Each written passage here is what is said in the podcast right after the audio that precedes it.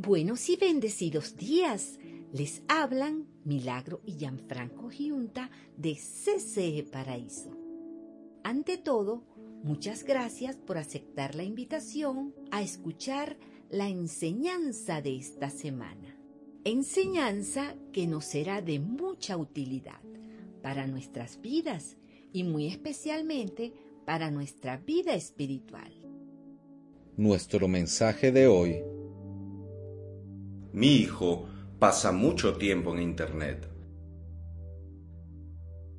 De la maravillosa serie Padres en Apuros, la segunda parte de esta maravillosa, interesante y práctica serie. Buenos y bendecidos días, amada Iglesia Comunidad Cristiana en Manuel Paraíso.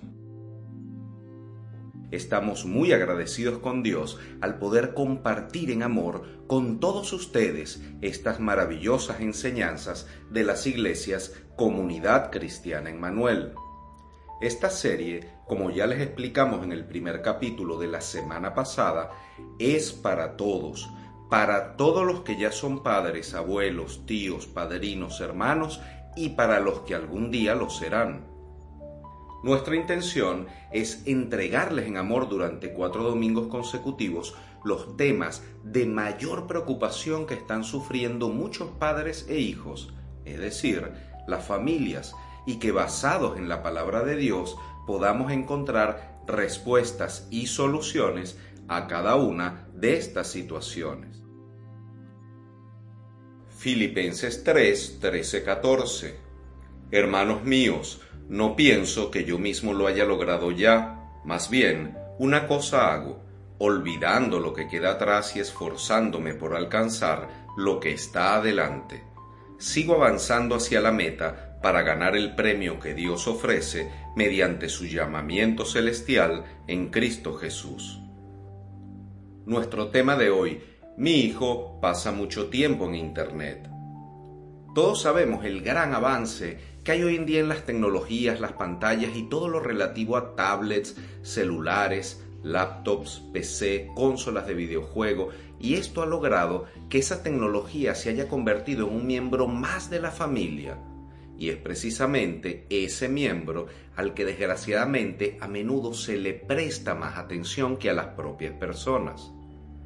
Estos aparatos tecnológicos están presentes a la hora de desayunar, almorzar, cenar, jugar, a veces manejar y siempre están encendidos en los encuentros familiares. Aún a la hora de dormir, más de uno todavía tiene la pantalla azul en la mano, produciendo un efecto hipnótico en su vida. Las pantallas se usan a modo de parches, es decir, para tapar agujeros, lo cual muchísimos padres lo han dejado como un gran recurso para que nuestros hijos permanezcan y se queden quietos, para que no se aburran y para poder nosotros dedicarnos a lo nuestro sin ser molestados. Bien sea que nos vayamos de viaje, que estemos esperando la comida en el restaurante o que simplemente estemos sentados en la sala de la casa, pareciera que nos queremos evitar. Siempre pensamos cuánto falta, cuánto llegamos, pero estos aparatos electrónicos realmente funcionan tanto para niños como para adultos como chupones, chupetes o teteros electrónicos.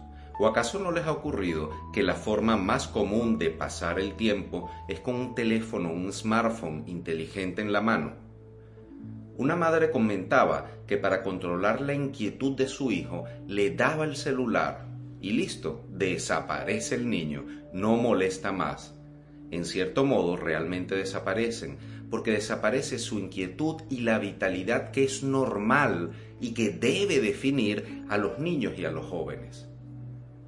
Tito 2.6 A los jóvenes exhórtalos a ser sensatos. No cabe ninguna duda que las nuevas tecnologías han revolucionado la manera de entender el mundo y a la vez de entendernos a nosotros mismos. Nos hemos vuelto tan dependientes del Internet y de las redes sociales que hoy en día lo vemos como algo indispensable. De hecho, si le preguntan a alguien menor de 30 años cómo se considera o cómo piensa él que era la vida cuando no existía el Internet, no sabrán qué decir. ¿A qué nos hemos vuelto adictos?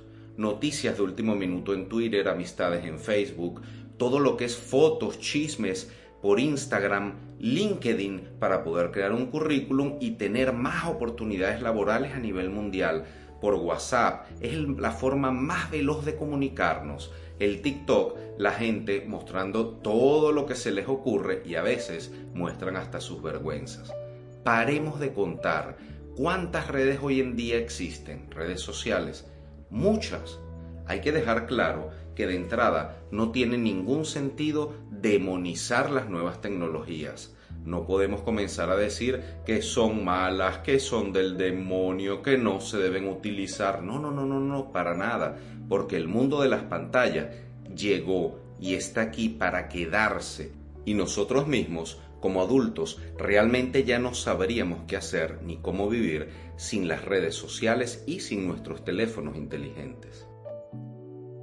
Las ventajas de utilizar las redes sociales son múltiples, de hecho son incontables, pero solo por hoy vamos a pasar por alto las ventajas que los tablets y los teléfonos inteligentes tienen y vamos a centrarnos en los posibles riesgos que el uso descontrolado y el abuso ocasiona, sobre todo en los niños y los adolescentes.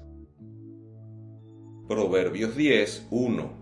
Proverbios de Salomón el hijo sabio es la alegría de su padre, el hijo necio es el pesar de su madre. Ahora bien, ¿cómo distinguimos el uso del abuso? Hay ciertas conductas o actitudes que pueden darnos las señales de alarma para detectar un uso abusivo o adictivo de las pantallas. Vamos a mencionar algunos ejemplos. Ejemplos de abusos o usos adictivos de los smartphones. Si las horas de pantalla interfieren en las horas del sueño, en tareas escolares o extraescolares, ese juego está siendo adictivo. Si vemos que aumenta la ansiedad en los niños o su malestar, niños o adolescentes, cuando se corta la electricidad, cuando se interrumpe el Internet, cuando se les detiene el juego o cuando se les prohíbe usar los teléfonos inteligentes. Si por ejemplo invita a sus amiguitos a casa, pero prefiere jugar solo con la pantalla o que todos estén frente a la pantalla. Si se le proponen otras actividades de ocio con la familia o los amigos, pero no quiere ir para poder seguir con el juego. Obviamente con el juego en línea. Si percibimos algún tipo de retraso o inhibición en el uso del lenguaje o de la capacidad de comunicación que tenía anteriormente si se encierra en su habitación más de lo habitual, si baja su rendimiento y calificaciones en el colegio de manera repentina, si notamos cambios físicos como que, por ejemplo, baja de peso porque ni siquiera come por estar pegado a la computadora o al teléfono, si vemos que tiene cansancio, somnolencia, si cambia de amigos repentinamente o si se aísla y no quiere salir de la casa, si se muestra agresivo de manera constante al detener el juego, si contesta mal o de una forma que no es natural en él, si se irrita o se vuelve quizá violento cada vez que intentemos que desconecte la computadora o deje de utilizar el, el teléfono móvil. Todas estas son algunas de las señales que pudieran ser una gran alarma para nosotros. Lamentablemente, hoy en día la imagen está por encima de las palabras. La cultura de la imagen ha ganado terreno a la cultura literaria, al relato, a la hora de describir la realidad. Hoy, la realidad no se describe, sino que se fotografía o se graba. Juan 21, 18. De veras te aseguro que cuando era más joven, te vestías tú mismo e ibas a donde querías, pero cuando seas viejo extenderás las manos y otro te vestirá y te llevará a donde no quieras ir. Las palabras, ya sean habladas o escritas, permiten que funcione el proceso de imaginar en nuestros pensamientos. Si contamos cuentos a los niños, les estamos animando a construir tramas y personajes en su pequeña imaginación. En cambio, si un niño ve una película o una serie, no tiene que imaginarse nada porque todo ya está plasmado en la pantalla. Como dice el viejo dicho, una imagen vale más que mil palabras. Internet nos permite acceder a incalculables cantidades de información de manera instantánea, con solo un clic. Haciendo clic con un par de dedos sobre el enlace, tenemos acceso a mucha más información de toda la información que tendríamos si nos vamos a cualquier biblioteca. Muchos niños y adolescentes, y también adultos, pasan muchas horas navegando solos por Internet. Le preguntamos, ¿dejaría que su hijo de 6 años pase una tarde completa solito en una gran ciudad en el medio de una calle? Internet es un gran invento, es maravillosamente útil, es súper necesario, es una herramienta muy práctica para estudiar porque el niño y el joven pueden acceder a mucha información y de gran cantidad. El peligro de Internet es la calidad, es que el niño navegue solo y sin asistencia ni protección de sus parientes. Por un lado, porque el niño tiene acceso a muchísima información de todo tipo y muchas veces los niños, guiados por su curiosidad, entran y ven contenidos que no son apropiados a su edad. Y por otro lado, las redes sociales también tienen grandes riesgos porque permiten que adultos con intereses oscuros contacten con niños y adolescentes. Además de ello, las redes sociales son las mejores vitrinas para mentir y para creer mentiras, porque las redes sociales dan la ilusión de que las personas tienen una mucho mejor vida de la que viven en realidad. Es normal, es común encontrar en las redes sociales lo mejor de cada persona, sus hazañas, sus aventuras, lo que comen, sus placeres. Pero si conociéramos verdaderamente a profundidad y le echamos un lupazo a la vida de cada una de esas personas, muchos de ellos quedarían desnudos, porque lo que muestran en Internet es solo el 1% de su realidad, pero esconden el otro 99% que es su vida real. Inclusive hay estudios psicológicos de este tipo de personas que muestran cómo se categorizan aquellas personas que solo muestran lo mejor y lo más hermoso de su supuesta vida en las redes sociales. A estas personas se les denomina como un trastorno narcisista de personalidad y esto se define como una persona tan vacía de sí misma que entiende que para ganar un poco de aceptación necesita autoexaltarse a sí mismo. Y este trastorno narcisista de personalidad me hace recordar a un verso, Mateo 23:12, porque el que se enaltece a sí mismo será humillado, y el que se humilla será enaltecido. Porque el que se enaltece a sí mismo será humillado, y el que se humilla será enaltecido. Y no, no es un error en la grabación, no es que lo grabé accidentalmente dos veces, lo dejé explícitamente dos veces para que entendamos lo que es un trastorno narcisista de personalidad. Y que este trastorno nos va a llevar a que nosotros mismos nos humillemos ¿Por qué? Porque en algún momento las personas se van a enterar que esas fotos felices no son realmente nuestra vida. Hoy en día, un niño adolescente, en solo dos horas navegando por Internet, sea en redes sociales o en páginas web, va a acceder a muchísima más información que lo que podrían hacer sus padres hace 20, 30 o 40 años atrás en todo un mes. Así como es fácil encontrar buena información, es mucho más fácil encontrar mala información, información falsa, inadecuada, fallida, desagradable, pornografía, violencia, terrorismo, suicidio, etcétera y etcétera. El estar conectados constantemente a Internet puede generar una gran dependencia incluida la posibilidad que la conexión a Internet se convierta en una adicción. Y lo es cuando uno descuida aspectos personales o académicos de su propia vida. El Internet, por ejemplo, hace que los estudiantes se esfuercen menos en hacer sus tareas porque hay una mala práctica del cut and page, de cortar, pegar y armar el trabajo. Desafortunadamente, en Internet se encuentra la respuesta, aunque no siempre la mejor, y el procedimiento, aunque no siempre el más correcto, para intentar solventar cualquier dificultad y cualquier duda académica o escolar que podamos tener. Claro, con un gran riesgo de que eso hace que el desarrollo mental y cognitivo del individuo se vea mermado, se vea cercenado. Esto también conduce a la pérdida de valores y principios adquiridos en casa porque hay demasiada información distorsionada que se plantea como una gran verdad. En Internet, por lo general, los malos son buenos y los buenos son malos. Y ante esto, nuestros hijos la verdad no saben qué hacer y muchas veces le creen más a lo que ven por un teléfono que a lo que le dicen sus padres, sus abuelos, sus tíos y sus familiares. Si los niños adolescentes escuchan algún tipo de información que un gran influencer o un TikToker dice y al preguntarle a sus padres, sus padres le dicen lo contrario, por lo general estos niños y adolescentes le van a terminar creyendo al influencer, creyendo que son sus padres los que están errados. Inclusive, hasta podemos caer en problemas financieros porque el niño o el adolescente se pudiera enfocar en compra de juegos, aplicaciones o inclusive apuestas online.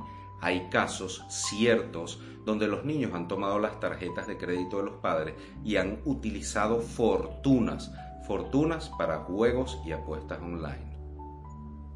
¿Nos hemos preguntado alguna vez qué dice la palabra de Dios sobre el uso del Internet?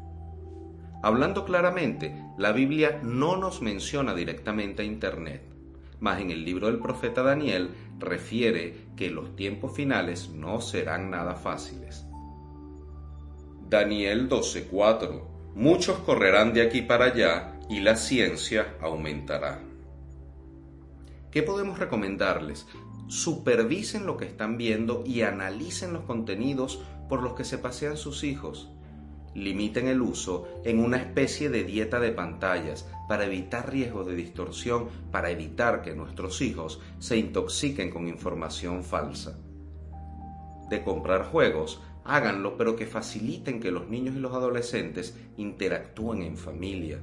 Instruyamos al niño sobre el riesgo y los peligros del Internet, que no hablen con extraños, que no todo lo que se dice ahí es verdad. De hecho, el 90% más de lo que vemos en Internet es mentira. Y que todo aquello que va en contra de los valores como familia lo rechacen. Díganle a sus hijos que siempre nos comuniquen a los adultos todo, que estamos para ellos, que pregunten sin ningún tipo de vergüenza si vieron algo indebido o algo que les llamó demasiado la atención. La palabra de Dios lo dice en Proverbios 22.6. Instruye al niño en su camino y aun cuando fuere viejo, no se apartará de él. Educa a tu hijo desde niño y aun cuando llegue a viejo, va a seguir tus enseñanzas. Eso no significa que no habrán baches en el camino y que a veces intentará tomar algún camino errado o algún atajo. Pero lo que es importante es que no debemos dejar que el aprendizaje de los niños solo venga de Internet o de otras personas que no tengan nuestros mismos valores familiares. Todo esto lleva tiempo, sí, debemos dedicarle tiempo a nuestros hijos, llevan recursos, dedicación y también modelaje, sobre todo con nuestro comportamiento. Efesios 5:15 por eso hay que tener mucho cuidado con la forma de vivir. No vivan como la gente necia, sino vivan con sabiduría. Esto quiere decir que deben aprovechar toda oportunidad para hacer el bien, porque estamos en una época llena de maldad. Y debemos dar dirección y mucha a nuestros hijos, como dice en el Salmo 127.4. Como flechas en las manos del guerrero son los hijos de la juventud. Para dirigir y para lanzar una flecha necesitamos un arco y ese arco es nuestro consejo, nuestro cuidado diario y sobre todo que tenemos que darle a nuestros hijos nuestra gran atención. No debemos permitir que solo por el hecho de que los niños no fastidian o no jurungan la paciencia cuando tienen el teléfono en la mano, dejarlos por su cuenta, que vean, hagan y malaprendan lo que quieran porque el día de mañana lo lamentaremos. No podemos despedirnos por el día de hoy sin recomendarles lo más importante. Velemos y oremos siempre por los pequeños de la casa, porque ellos son el futuro y son el mañana del mundo. Quisiéramos finalizar por hoy con una frase del célebre doctor Martín Lutero. Usted no es solamente responsable de lo que dice, sino también de lo que no dice. Amén y amén.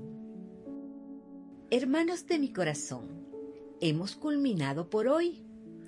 Dios les bendiga grandemente y en abundancia. Les amamos en el amor de Cristo y les invitamos a escuchar la próxima semana el mensaje de CC Paraíso. CCE Paraíso, más que una iglesia, somos una gran familia feliz.